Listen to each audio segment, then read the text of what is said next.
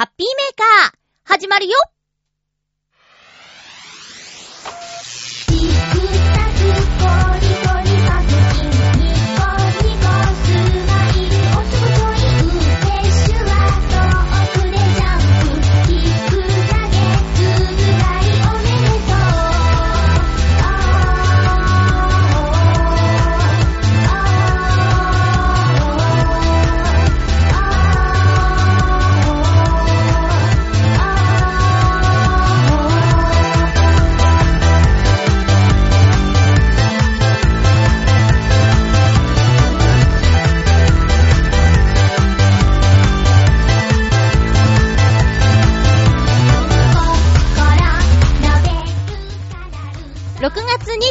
日、まゆっちょのハッピーメーカー。この番組は、ハッピーな時間を一緒に過ごしましょうというコンセプトのもと、ちょわへよ .com のサポートでお届けしております。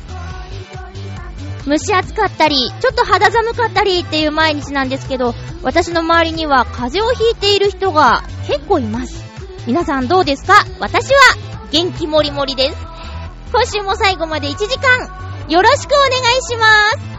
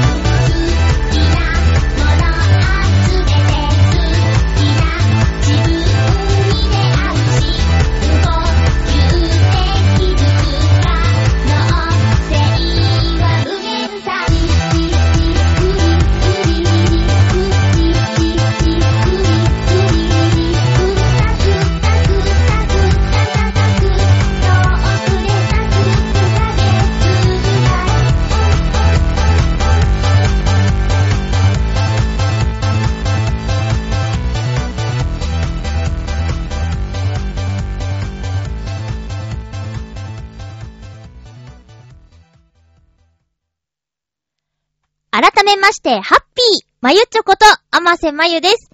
風邪はひいてないんですけど、まあ、肉体疲労的な、ちょっとお疲れモードのまゆちょです。えー、自分のせいなんですけどね。先週、ラジオで話した通り、あの、USJ ユニバーサルスタジオジャパンに弾丸ツアーで行ってきました。水曜日の夜行バスに乗り、木曜の朝大阪到着。で、木曜日一日遊んで、木曜の夜バスに乗って、金曜の朝こちらへ帰ってくるというスケジュール。そして金曜日はナレーションの収録とノートノーツのレコーディングがありまして、そのまま夜勤に突入という感じで、まあ、ちょっと無茶しちゃったかな。おかげさまでね、風邪とかそういうのはないんですけど、ちょっとその後も、えー、っと、土曜日、土曜日は、土曜日あれなんかあった気がするな。まあ、とにかくあの、毎日何か何かあるわけで。あ、土曜日はね、そうだ、あの久しぶりに人と会って、じゃじゃじゃ、久しぶりな人と会って、えー、お食事をするっていうスケジュールか。これは別にね、大したことではないんですけどね。あのー、日曜日は、ナレーションの収録へちょっと遠方へ行くという感じ。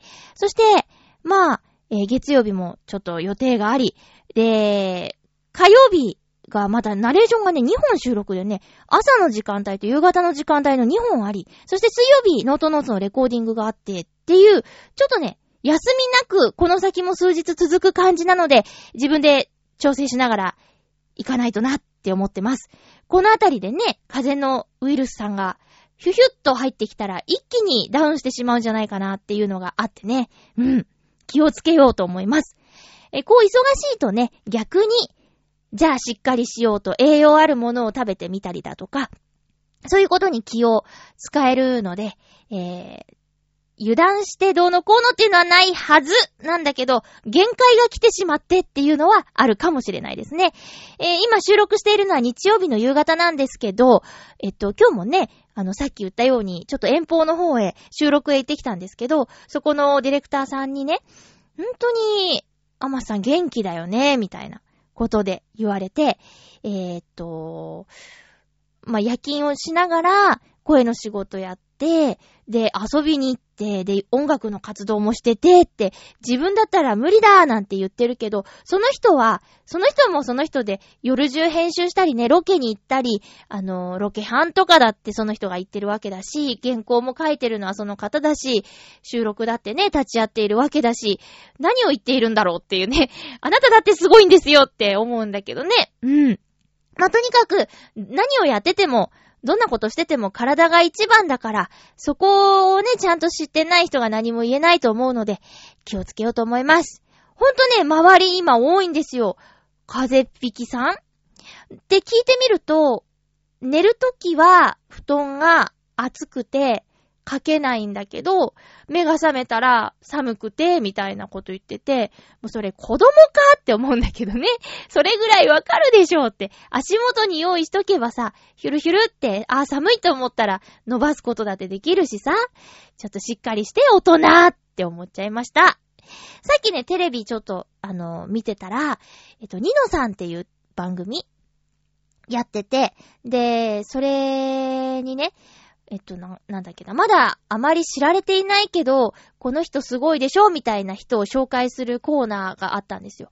で、バオ、バオくんっていう、ちょっと名字忘れちゃったんだけど、9歳の男の子がいて、で、その子は、小学校へ通うことを拒否している子でね。だからって勉強してないわけじゃなくて、家でだって勉強はできる。自分の好きなことを好きなだけ勉強したい。友達と遊ぶということに、あのそれが楽しいことなのかということもよくわからないみたいな独自の考えを持った子っていうことで、何かのきっかけでツイッターを見て、多分模擬健一郎さんだったと思うんだけど、それ以来バオくんをね、フォローしているわけです、私。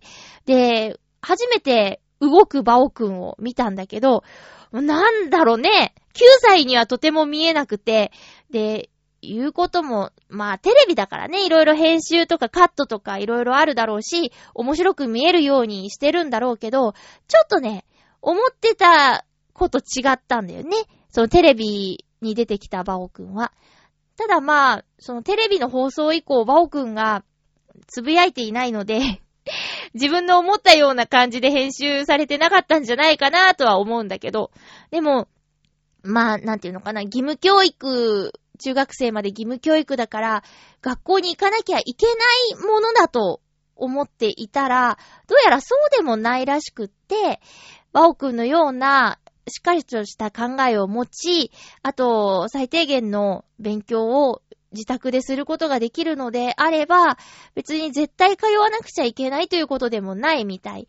ただみんながみんなそれをすると、じゃ、本当にちゃんと家で勉強できるのかとかね、いろいろと問題はあるようなんですが、まあ、とにかく、バオくんのツイートを見ている限り、あと、どんな人と接しているかとか、そういうことをね、まあ、表面上でしかないですけど、見ている限りでは、あの、学校へ通うことが全てではないなっていうことは、ちょっとは思います。いや、それがね、あの、うん、朝起きるのが嫌だからとかそういうんじゃなくて、もしかしたら学校で辛い思いをしている人がいたとして、学校義務教育なんだから行きなさいなんて親や先生にね、言われてるような子は他の選択もあるなっていうふうに思えるわけですよ。うん。え、ツイッターやっててね。お母さんもなんか講演会とかで喋ったりしてるみたいだけどね。まあ、ちょっと将来が楽しみな男の子、バオくん。うん。バオくんってちゃんと漢字があった。うん。いつもなんか BAO のバオくんっていうツイッターでね、そういう風に名前を見てるから、どんな名前を漢字で書くのか知らなかったけど、てっきりハンドルネームだと思ってたら本名だったね。うん。えー、ということで、何の話かな？あ、そう、体調崩してる人が多いよっていう中で、えー、そういう話になってきました。さあ、えー、っと、遊んでますけど、私。えー、USJ、ユニバーサルスタジオジャパンに行ってきました。夜行バス、夜行バスを使って、えー、一日遊ぶ感じで行ってきましたよ。でね、今回のユニバーサルスタジオジャパンは私は2回目です。で、えー、っと、今回は、ハリーポッターの新しくできた施設、もうすぐ1年になるかな？去年の7月にオープンしたはずなので、まだ1年経ってないというハリーポッターのエリア。ウィザーディングワールドオブハリーポッター。ここをメインで行こうということで行ってきました。でね、まあいろいろとね、私も下調べはあまりしないで行ったので、え、そうなの？っていうことが結構あったんだけど、この、ウィザーディングワールドオブハリーポッターというのが、あの、ゾーン、エリアの名前なんですけどね。ここに入るためには、整理券が必要です。ただ朝一番、もうここへ、わーっと、まっすぐ向かっていけば、整理券なしで入れる。ここがとても人気のエリアなので、中が混乱しないように人を制限するための仕組みだそうです。整理券制度はね。で、整理券には何時ぐらいに来てください。何時に来てくださいっていうのが書いてあって、で、そっから入れるんですけど、その後はど、どれだけ滞在していても OK。ただし一度出ると、もう一度入ることは不可能というシステムだそうですよ。で、この私の行った日は先週の木曜日だったんですけど、えー、事前に見た天気予報、前日に見た天気予報では、大阪、一日中傘のマークがついていたので、ああ、そうか、と思って、ちょっと残念だなと思った反面、あ、もしかしたら空いてるのかもしれない、なんて思って、で、重装備、えっと、タオル、大きめのタオルを持ちました。長い傘を持って、長靴を履いていったところ、当日ね、ほとんど雨が降らなかったです。傘が必要なぐらい降ってきたのは帰りになってからですね。途中はもう全然傘が必要なかったですね。ポツポツ降ってるねぐらいはあったけど。だから私なぜ長靴で行ってしまったんだろうっていうぐらい、あの浮いてました。周りの人がね、こう私の横を通るたび、あれ今の人長靴だったね、あははとかが聞こえてくるぐらい、そういう天気でした。全然降ってないっていうね。えー、で、えっと、まあ、ちょっとムシッとはしたけど、でも日差しが強くて暑くてとかそういうのもなく、ただまあ、人は混んでましたね。雨にもかかわらず、海外からのお客さんが多かったなーっていう印象がありました。はい。で、えっと、このウィザーリングワールドオブハリーポッターのエリアの中にはアトラクションが2つあります。で、1つは、ローラーコースターかな？えっと、えっとね、フライト・オブ・ザ・ヒッポグリフっていう、えー、まあ、ジェットコースター、ジェットコースター、ローラーコースターかながあって、で、もう一つが、ハリー・ポッターザ・フォービドゥン・ジャーニーっていうアトラクションなんですけど、これがね、こう、誰が選んでるのかよくわからないけど、世界一のアトラクションなんだって。世界一。すごいよね、その評価。で、えっと、まあね、いろいろと評判は、テレビとかでもやってたりして、まあ、とにかく、スリル系のものだっていう知識はあったんですよ。で、私スリル系がとても苦手なので、これもね、乗るかどうか相当悩んだんですけど、でも、世界一のアトラクションでしょって言って子供も喜んで乗ってるし、まあそんなおかしなことにはならないだろうと思って、頑張って乗ろうという決意のもと、このアトラクションのところまで行ったところ、えー、待ち時間、230分待ちって書いてあって、ちょっと待ってよーと思ってね。これね、昼ちょい前に入ったんですけど、えっ、ー、と、だいたいまあ4時間弱ぐらいですかね、230分。ね。で、4時間か、つってこれ乗って降りたらもう3時、3時とかになっちゃうよって、一瞬ひるんだんだけど、うーん、今、今日、ここに来たのは何のためだ？これに乗るためだろうって、気合を入れて、並びました。もう相当な覚悟のもと並びましたね。ただ、並び始めてまず後悔したことは、うん、お腹が空いたっていうこと。で、周りの人はね、なんだかいろんなものを食べてるわけですよ。で、何度か来てる方なのか、USJ の常連さんなのかわからないんですけど、あ、そうなんだって。ここで食料が必要だったんだねって思いながら、はあ、お腹すいたなーって。で、ようやく自分たちの番になって。で、乗り終わって時計見たら、結局2時間ぐらいしか経過してな、なかったんですよね。だから表示がちょっとおかしすぎるなっていうことはちょっと思いましたね。で、実際アトラクションなんですけど、あの、私、怖いのが苦手な私が、ギリギリセーフな感じでした。うん。もうどう動くかとかね、一緒にいた人みんな初めてだったから、みんな知らないんですよ。で、大丈夫大丈夫って言うんだけど、知らないくせに何が大丈夫なんだとか、緊張のあまり私がちょっとね、イラッとするっていう ところもあって。まあ、とにかく、ハリーポッターの世界が好きな人、映画を見たことがある人は、ぜひ行ったらいいと思います。世界一って言われている遊園がね、わかりますね。乗ったら、これは世界一でしょうってわかります。で、この、つい、つい最近ですよ。まだ1年も経ってないのに、リニューアルしたんですよね、このアトラクション。3D になったんです。今まではメガネかけずに乗っていたんですけど、このリニューアルに伴って 3D メガネを着用してライドに乗るっていうことになっていて、前と今との違いがね、比べようがないんだけども、まあ、とにかく 3D メガネをかけることによって、まあ、より迫力が増しているはずです。前の乗ったことある方、わかるかな？どうでしょうね？ツイッターでね、今いますっていうこと書いたら、あ、3D バージョンどうだったか聞かせてくださいねっていうコメントをつけていただいたんですけど、ちょっとね、よくわからないですね。まあ、とにかくすごく良かったっていうことは言ったんですけど。で、あのー、アトラクションに乗る前にもうホグワーツ城の中がいろいろと見どころ満載で、えー、喋る絵とかね、あと組分け棒もね、ずーっと喋ってましたよ。あとはもうほんと建物の中に入っただけで、テンションがぐいぐい上がっていくのを感じるんですよ。で、乗り場近くには、ろうそくがね、浮いてて、これこれこれだよーなんつって、えー、興奮して、ライドに乗る。で、私あんまり怖いのに乗らないので、もうカチカチカチってこう、上から体を支えるアームが降りてくるんだけど、それをつけただけでもう、ヒーってなっちゃうのね。うん。まあ、とにかく私が大丈夫だったからみんな大丈夫だと思います。名前がさ、アトラクションの名前がなんだか覚えにくいよね。ハリーポッターザ・フォー・ビドゥン・ジャーニー。うん。これよかったです。で、一度乗って、もうあまりの空腹に3本の放棄というお店に入ったんですよ。で、これも映画の中に登場するお店で、えっ、ー、とね、待ち時間50分。多分、他のエリアの飲食店は、そんなに混んでないと思うんですけど、このハリーポッターのエリアの中にあるレストランは一箇所なので、もうここで食べるしかないんですよね。まだ見たいと思ったら。で、3本の放棄では映画に出てくるメニューとか、まあ、あと、あれですよ。バタービール。バタービール飲みました。バタービールは、私の思っていたより美味しかったです。なんかね、最初、あれ泡が少ないって思ったんですよ。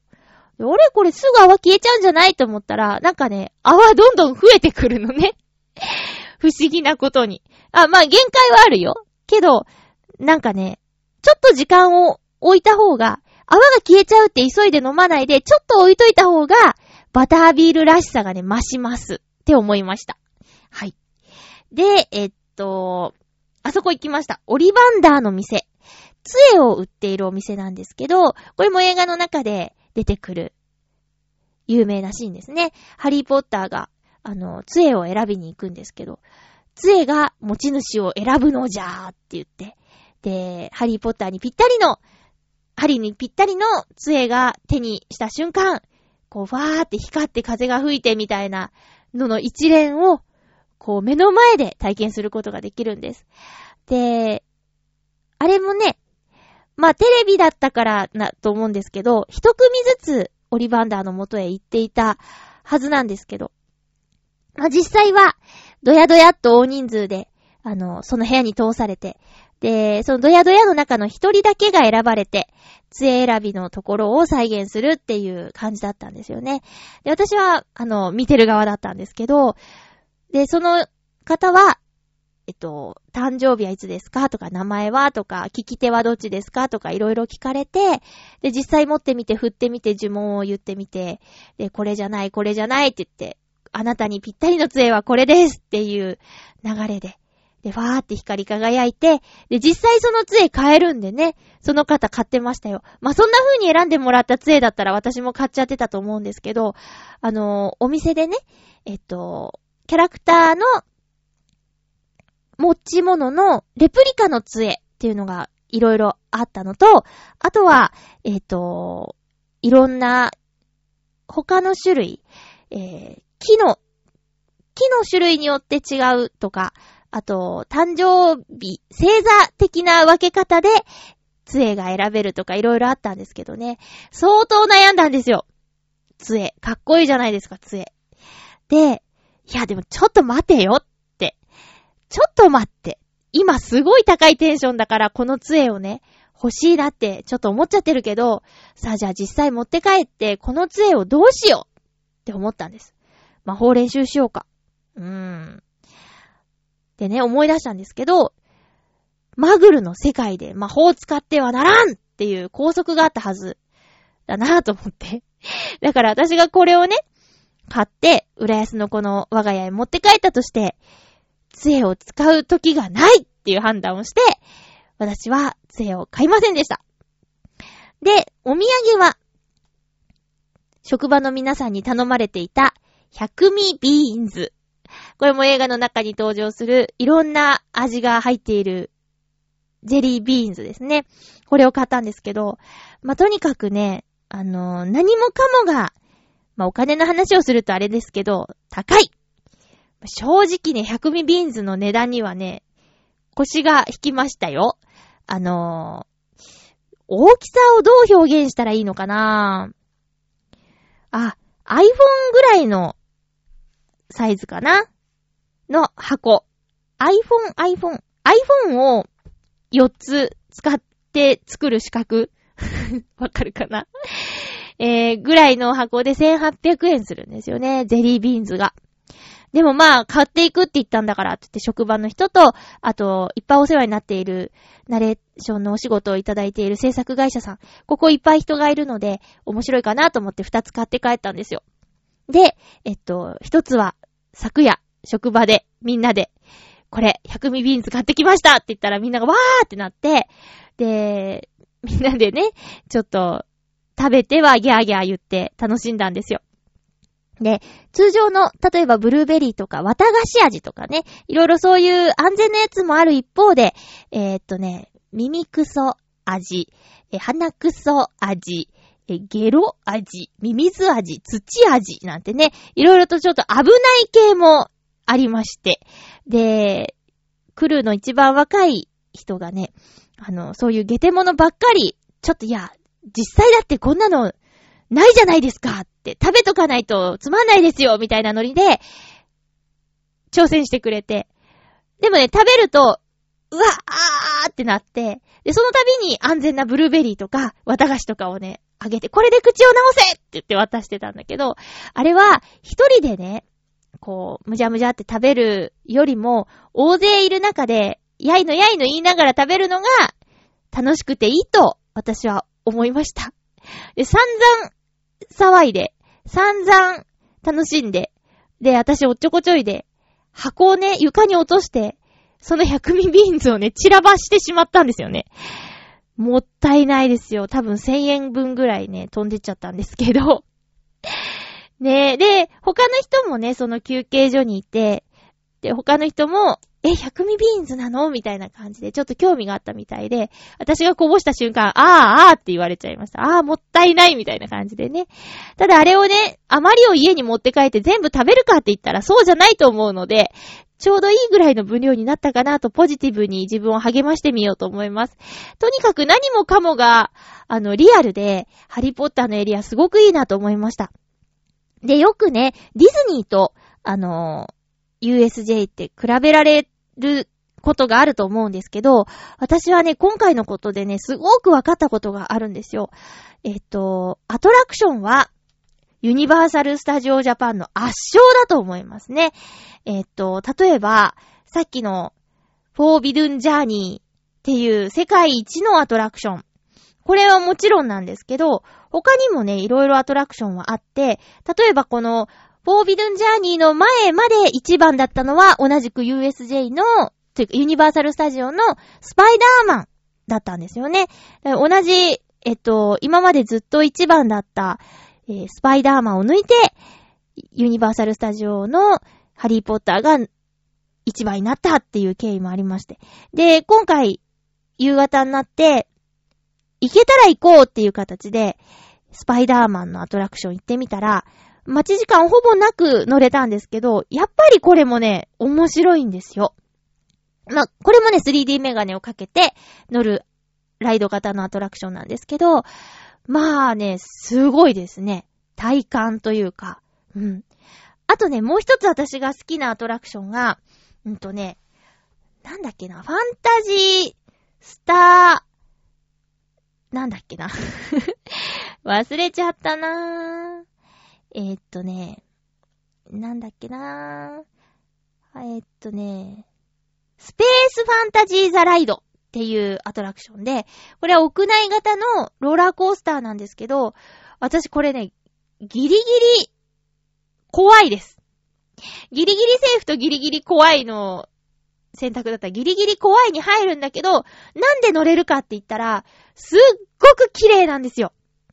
で、初めてユニバーサル・スタジオ・ジャパンに行くときに、リスナーさんとか周りの行ったことある人に、おすすめのアトラクション何ですかって、これは押さえといた方がいいよってアトラクションなーにって聞いたら、みんながみんなスペースファンタジーザライドを押していて、で、行って乗ったらすごい怖かったから、ちょっとね、おいおいって思ったんだけど、今回もう一回乗ってみて、目を開けて楽しんだんですけど、もう、スペースっファンタジーっていうぐらいだから、宇宙空間にね、飛んでく話なんですけどね。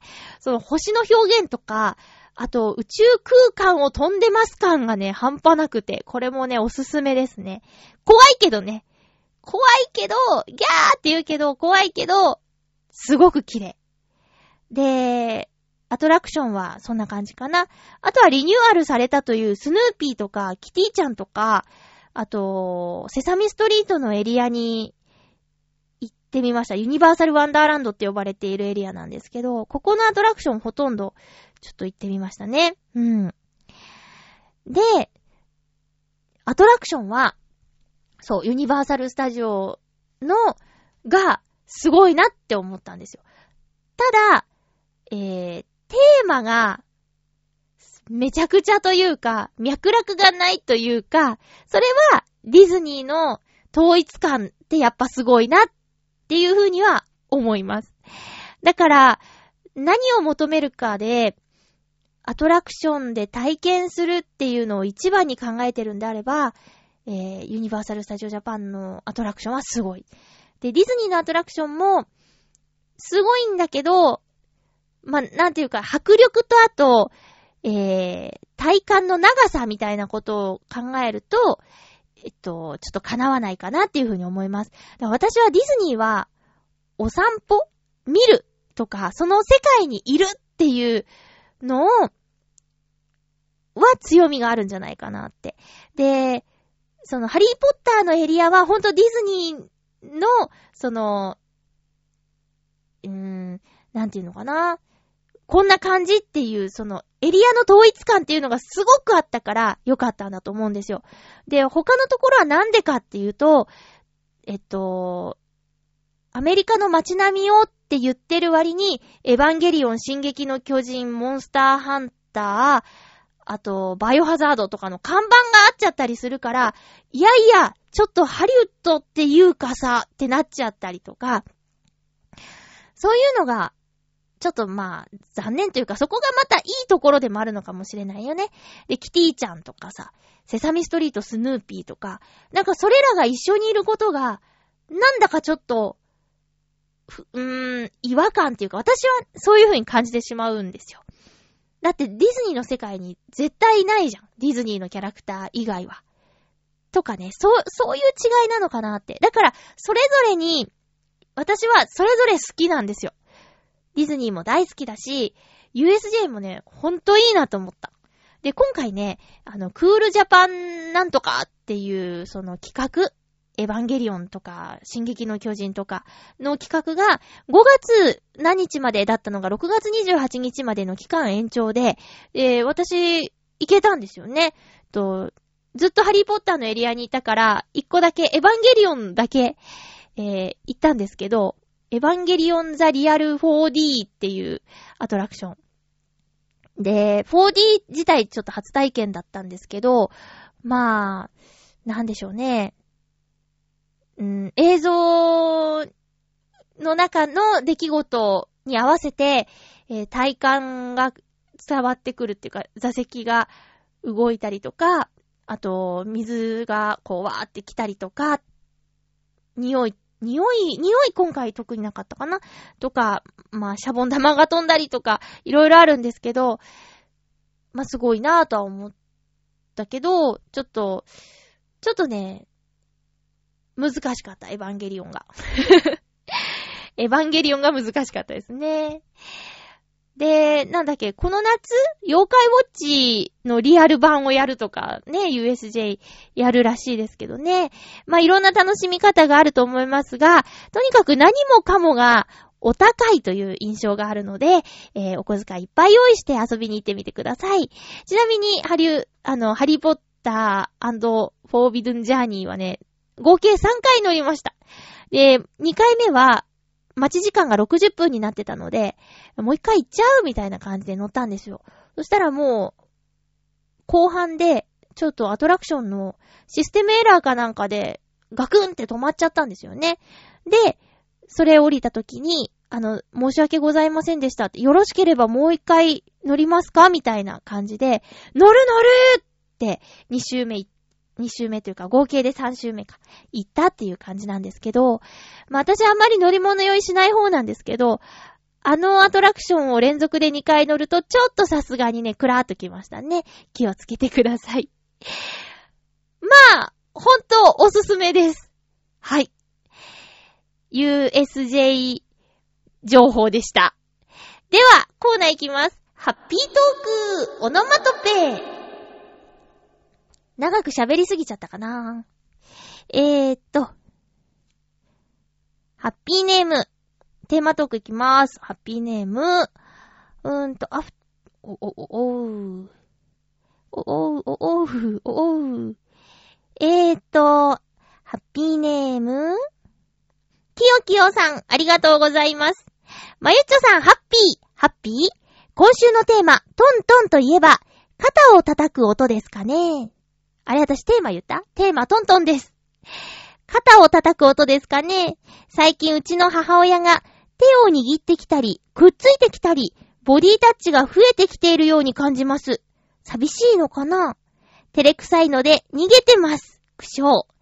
両親とは月に2、3回会うのですが、母親は背が縮んできたのがわかります。父親は体の節々が痛いとか言ってるし、二人ともアラセブンなので、肩をトントン叩いてあげたいですね。ではまた。ありがとうございます、きよきよさん。もう甘えさせてあげようよ。手を握らせてあげよう。お母さんからそうやってね、積極的に、あの、コミュニケーション取りたいって、動いてくれてるからね、もうそこはもう、親孝行をするんだと思って、そこはね、まあ、照れちゃう気持ちもわかるけど、受け入れてあげたら？どうかな？月に2、3回会いに行ってるっていうのはね、偉いですね。うん、なかなか忙しいからとかって言って、会いに行けないくなっちゃったりすることだってあるでしょう。私もあのー、ま、母親はね、今岡山に住んでいて、たまにしか会えないですけど、あの、おばの家とかもね、なかなか行けてないですからね。都内なのに。忙しいとか言って、忙しいとか言って遊んでるんですけどね。うん。そうですね、たまには顔出さなきゃなぁと思いつつ、自分のやりたいことを優先させてしまっていますね。よろしくないですね。こっちに遊びに来ればいいのに、ラジオ聞いてるかな？きよきよさん、お仕事どうですか？ね、頑張ってくださいね。肩をトントン。あ、そういえば、この収録をしているのは、父の日の日ですね。父の日の日って。えっと、第 3? 日曜日ですか？あ、第3週といえば、ソニーの事務所ライブの週ですね。みんな頑張ってるかな？じゃなくて、父の日ですね。きよきよさんお父さんに何か、プレゼントとかしましたかね？メッセージどうもありがとうございました。肩叩き券なんてどうでしょう？続きまして、ハッピーネーム、テーマトークは、七星さん、ありがとうございます。まゆっちょ、ハッピー、ハッピー？トントン、イコールパンダ、わかりますよ よかった。好物が、ミルク笹のおかゆだったのもなぜか覚えています。へえ、それ知らないっていうか覚えてない。では一種。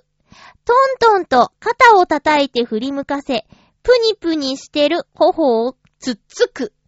あ、そっちか。肩を叩くトントン。で、キヨキヨさんと一緒かなと思ったけど。あ、あれね、あれね。こう、トントン。ん？つって、プニあー、懐かしい。よくやったななお、これで勢いよく私が振り向いたため、月指まがいになった友人がいました。どんだけだよ。すごいな。いやー、悪いことしたなー。それでは。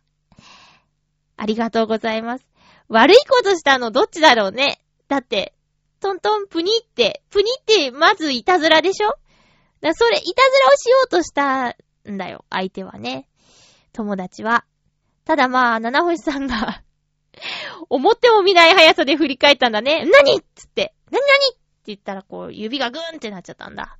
そっか、それは、それはもう災難としか言いようがないね。月指まがい。その子はこれから気をつけるだろうね。あ、これは指やっちゃうな、みたいなことをね、気をつけると思いますよ。えー、七星さんありがとうございます。今度誰かにやってみよう。トントン、プニ。振るって言われそうだけどね。懐かしいとか言われそう。ハッピーネーム、フクロウのキスさん、ありがとうございます。まゆちょさん皆様、ハッピー、ハッピー今週のテーマ、トントンについて。私が持つのは、階段を登るときの足音のイメージです。私はよく知っている建物ならば、大抵10階くらいまでならば、階段で登ってしまいます。10階。その際、高い階にまで上がってきた時にも、登り始めと同じテンポで、トントンと、常に一定の足音が聞こえるように登るようにしています。このテンポが乱れてきた時には、意識をして元に戻す修正をすることにしています。だらだら階段を上がっていたら、みっともないですからね、笑い。それでは、すごい。なんでもそういう風にね、意味のあるものに変えてしまうっていう袋のキスさん、すごいですね。10回 ?10 階まで階段で上がった経験ないなぁ。けどね、こう、今、巷では、ん、なんとかザップっていうのがね、流行ってますけど、まあ、同時に問題も起きているようで、さっきもちょっと、ツイッターでね、流れてきたニュースなんですけど、あのー、女の子の、こう、ね、生理が止まっちゃうみたいなね、ライザップ通っている人で何人かそういう人がいるみたいですね。みんながみんなじゃないみたいですよ。ただあの、糖質制限っていう食事の制限の方法を推奨しているらしくって、例えばご飯、パン、麺類とかをちょっと立つ。食べなくする。で、そのことによって、ホルモンのバランスが崩れてしまう人がいて、で、生理が来なくなって婦人科に行って、事情を聞いてみたら、共通点がライザップが良いだったとかいう話でね。まあ、ライザップさんだってね、あの、いろいろと研究した上でやってることだろうから、そんな一部のニュースでね、言われて、あの、叩かれてしまうのはかわいそうだけど、でもまあ、有名になれば、叩かれることもあるでしょう。で、そういうね、あの、今ではお金を払って体を作ろうっていう施設が流行っているじゃないですか。だけどそうじゃなくて、日常をね、生活していれば、普通に生活していれば、体を鍛えられるようなものはいろいろあるんだよっていう話だなって思って。階段を10回分上がる、それだけできっとカロリー、エネルギー消費になるだろうし、よく言うけどさ、あの、一駅手前で降りて歩いて帰ってみるとか、いろいろと工夫すればあるんですよね。お金を払って体重を減らす、体を作る。で、またお金を払って肉を溜め込むみたいなね。なんだか不思議な感じしますよね。皆さん知ってます？ハニマルジャーナルっていう不定期の番組なんですけど、だいたい子供の日前後にやるんですけどね、大いハニマルっていう教育テレビのキャラクターがいて、で、田中真由美さんが声やっているんですけど、このハニマルが世の中の不思議なこととか気になるところへ行って、えー、ジャーナリストとして激しく切り込みを入れるっていう番組で、その中でね、ライザップにハニマルが言ってました。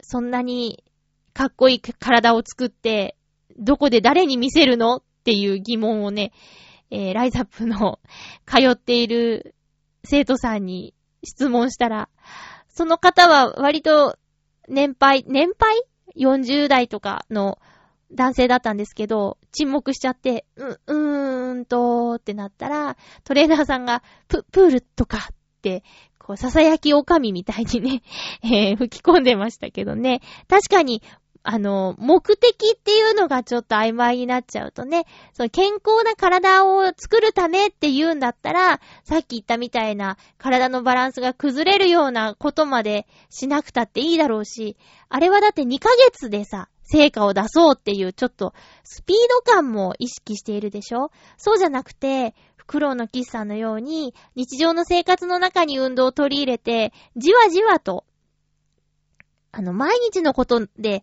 何年もかけて体を作っていけばいいんじゃないかななんてね。はぁ、あ、私も頑張らないとな、思います。かっこいい体はね、確かに魅力的だけど、でもそのために何か弊害があるようなことは避けたいですよね。階段10回分。いつか挑戦してみたいけど、そんな場所に縁がないまゆちょなのでした。袋のキスありがとうございます。続きまして、テーマは、コージアットワークさん、ありがとうございます。まゆっちょ、ハッピー。ハッピー？トントン？そういえば昔、上野にそんなパンダがいましたかね？あ、覚えてた。ありがとうございます。トントンと言って思い出してしまうのは、太宰治の短編小説、トカトントン。私は太宰ファンではないし、正直なところ、この小説も好きではないのですが、なんとなく太宰というと、トカトントンを思い出します。太宰が好きな人はこの漢字たまらないのかも。著作権が切れて青空文庫に載っているので、もし気が向いたら読んでみてください。では。さっきね、ちょっとね、見に行ったの。そしたらね、すごく読みにくそうだったから 読んでから収録しようと思ったのをね、挫折してしまいました。太宰治。うーん。ありがとうございます。まあ、読んでみますね。ただね、たん、まあそうか。これ今ちょっと iPad で見てるからかな。すごくボリュームがあるように見えちゃうんだよね。本にしてページにすれば大したことないのかもしれないですね。とかトントン。好きではないけどもってことで。えー、っと、ピースの又吉さんの作品、火花だっけ？あれがなんか、ノミネートされたとかってね、なんだっけ、なん、なんか、なんか、すごい賞にノミネートされてるとかね、選ばれたらすごいですね。またよしさんが太宰治好きっていうところから今突然思い出しました。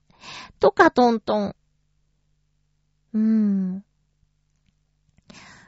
これは、まあ、読んでないから何のことなのかわからないですけど、うーん、小学校の時の国語の教科書のクラムボンはカプカプ笑ったよ。カプカプ笑ったよっていうのがね、忘れられないですね。カプカプ笑っ、宮沢賢治？かな？クラムボンは、だいたいクラムボンってなんだろうとかね。あれ？その謎解けたんだっけ？ちょっと曖昧ですけども。そう、ちょっとね、小学校の時の国語の教科書に出てくるお話って、なんかふとした時に思い出したりするんですけどね、ダントツなのがこのクラムボンがカプカプ笑ったよっていうところなんですよね。多分1年生だったと思うんですけど、2年生かないや、懐かしいですね。コージャトワークさん、ありがとうございます。読んでみます。ちょっと今週立て込んでるから、いつになるかわからないけども。ありがとうございます。トントン。トントン。あのー、癖でそうやっちゃう人いると思うんですけど、何か、テーブルで、うん、指をなんか、イライラしてなのかな？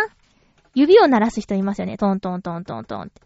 それあのドラマとか演劇の演出ではほんとイライラを表す、こう、動きではあると思うんですけど、そういうちょっと何気ない癖で、本当はこの人こういうことを思ってるんだっていうのがね、バレちゃうっていうこと結構ありますよね。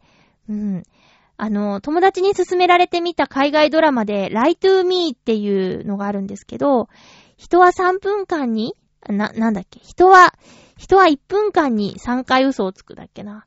なんかとにかく、無意識で、でも意識的にでも人間は嘘をつく生き物なんだ。その嘘を見抜いていくぞみたいなドラマなんですけどね。その1話2話を見るだけで、だいぶ人の仕草の本当の意味みたいなのがね、見えてくるので、もしよかったら、えレンタルとかでしてみてください。Lie to me. なんだっけな、サブタイトルで、えっと、ん？あー、消しちゃったなそう、Lie to me っていうね、海外ドラマ。ちょっと見て面白かったです。いや、もう、夜中それを見て過ごすとかね、やってみたいんですけどね。なかなか難しい。えーと、ただ、この間ね、友達におすすめしたドラマ、デートっていう、前シーズンやってたやつかな。あれおすすめしたところ、面白くて一気に見ちゃいましたっていうメールが来てね、おすすめした身としてはとても嬉しいんだけど、うん、あれ10話あったよねって、ふと心配になっちゃいました。10時間分ぐらい。まあ、でも半日か。半日でバーって見たのかな本当に早かったんですよ。確かに面白くて、続き気になるし、一気に見たくなる気持ちはわかるけど、大丈夫だったかな目しょぼしょぼしてないかなって、ちょっと心配です。えー、皆さんテーマにお便り本当にどうもありがとうございました。ふつおたが届いておりますのでご紹介していきます。時間あるかな？ハッピーネーム、大空さん、ありがとうございます。まゆちょ皆様、ハッピー、ハッピーそう、実はね、大空さんって書いてなかったんだけど、多分大空さんだと思うんだ。え、違ったらごめんなさいね。まゆちょのご希望があったので北海道ネタをします。ここで大空さんだと思ったんだけども。うん。今回は、オホーツクネタを東もことと読みます。はいはい。東もこと。当時は東もこと村でしたが、隣の女満、んめまん別。隣のめまん別と合併して、現在は大空町東もことです。大空町は来年3月31日に誕生10周年を迎えます。東もことは農業と酪農が盛んで、ナチュラルチーズなどの乳製品を製造しています。また、腰水町の腰水原生花園では、花がもうすぐ見頃を迎えます。腰水町内には、じゃがいも街道という町のシンボルロードがあります。絶好のドライブロードで、その名の通り、道路沿いにじゃがいも畑が一面に広がり、天気が良ければ、遠くにシャリ岳や知床連山を望むことができます。来月になると、じゃがいもの花が見頃を迎えます。直線道路なので、そちらに行かれる計画を立てている方は、事故を起こさないように十分注意してください。途中に、特産物、特産物直売所があり、地元で採れた野菜を買うことができます。地方発送もやっているそうです。詳細は、小清水町ホームページ内の観光情報をご参照くださいということで、大空さんありがとうございました。北海道、特になんですけど、地名の読み方が難しい、面白い難しいですね。合併とかね、まあ、しょうがないことなのかもしれないけど、例えば自分が育った町の名前がなくなってしまうとかいうのは、寂しいなーって思ったりします。それあのね、最近あったけど、浦安でも小学校が一つなくなって合併してっていう話あったけど、まあ自分が過ごした場所は名前を辿って戻ることもあるだろうから、私もね、高校が名前は変わってないはずなんだけど、驚愕になったことによってちょっと縁遠くなっちゃいましたよね。もう私たちの知っているあの学校じゃないなっていう風に思っちゃって。あの学校が驚愕ってどんな感じなんだろうなぁなんてね、思いました。えー、大空さん、ありがとうございます。来月、じゃがいもの花が見頃を迎えます。じゃがいもの花ってどんな花なんだろうちょっと気になりますね。大空さんありがとうございました。ふつおた、他にもいただいています。ハッピーネーム、青のインプレッサさん、ありがとうございます。まゆちょさん、ハッピーでございます。ハッピーでございます。さて、早い話ですが、今年の9月の栃木県茂木町で世界ツーリングカー選手権に打ち入りが決定しました。うん。えなんで3ヶ月前のお話をするのかって、旅は常に先手必勝が当たり前ですからね。もう宿は3月に確保し、レンタカーは6月に確保完了したのですが、一番高いチケットを確保に失敗。一番高いチケットは販売日に秒殺されており凹みました。もう、すぐなくなっちゃったんだ。その代わりに代替品のチケットは買ったのでよしとしましょう。おさすがです。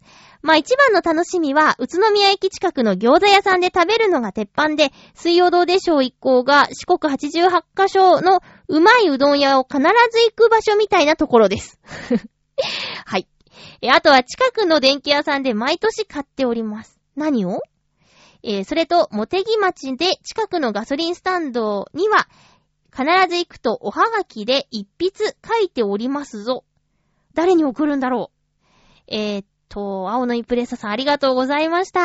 いやでもね、こういう、あのー計画というか、楽しみを設定して、それに向かって日々の仕事を頑張るっていうのって、すごくいいことだと思うんですよ。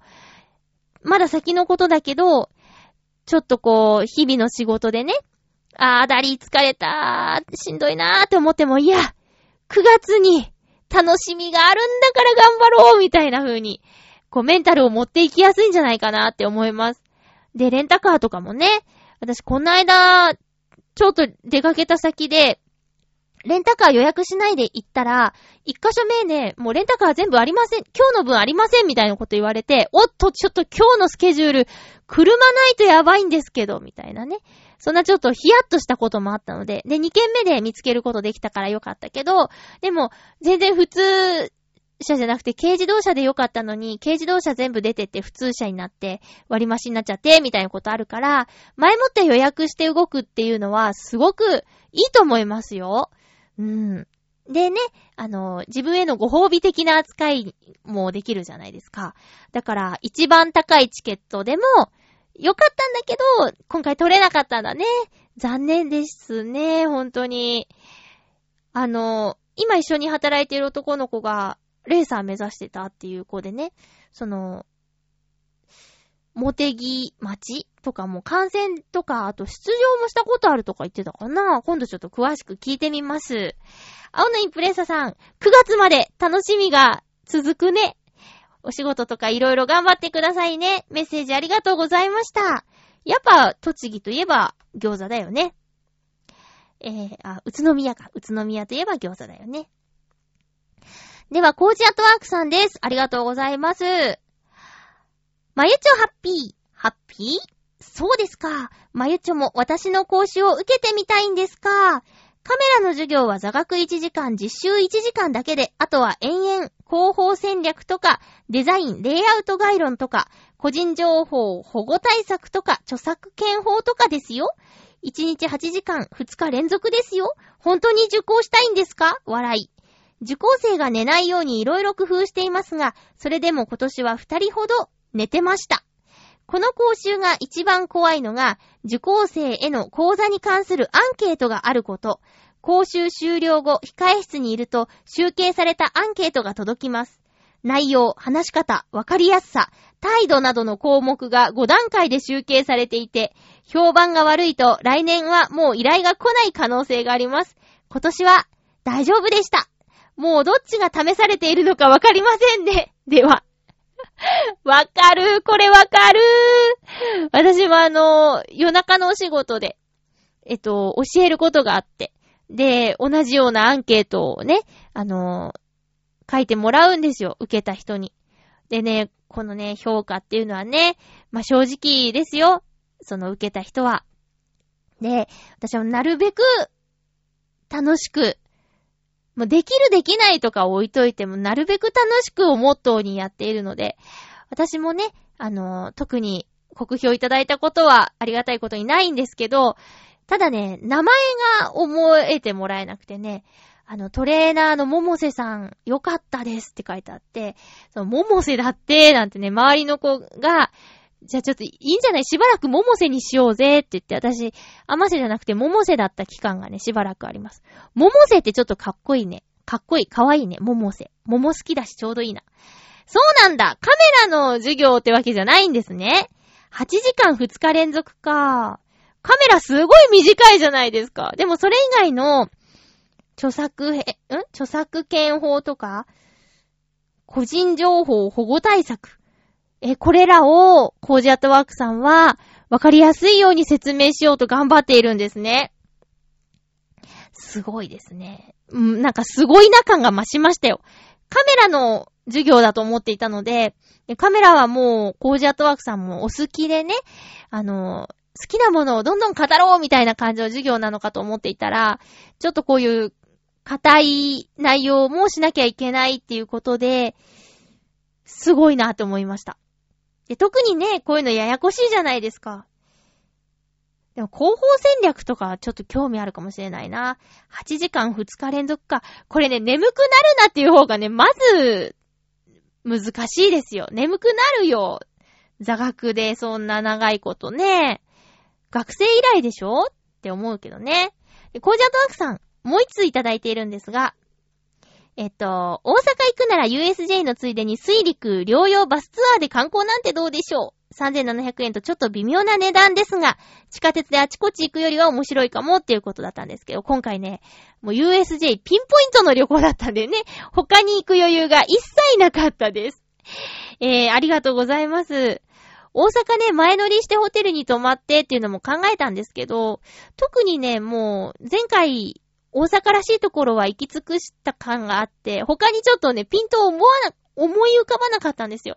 とにかくハリーポッター、ハリーポッターって思っちゃってたのかな。で、アベノハルカスも調べたんですけど、60階建てなんだって。で、調べたらサンシャイン60も60階なんだよね。あまあ、いっかと思ってスカイツリーも登ったし、アベノハルカス別にいっかと思って。で、もう、ピンポイント USJ のみにしました。もう、私とか、その友達とかは、えー、お金がね、安い方がいいっていう感じだったんで。ただ今回はね、あの、グレードアップ、バスのシートをグレードアップさせて、3列シート、ゆったり幅広、ふわふわシートにしました。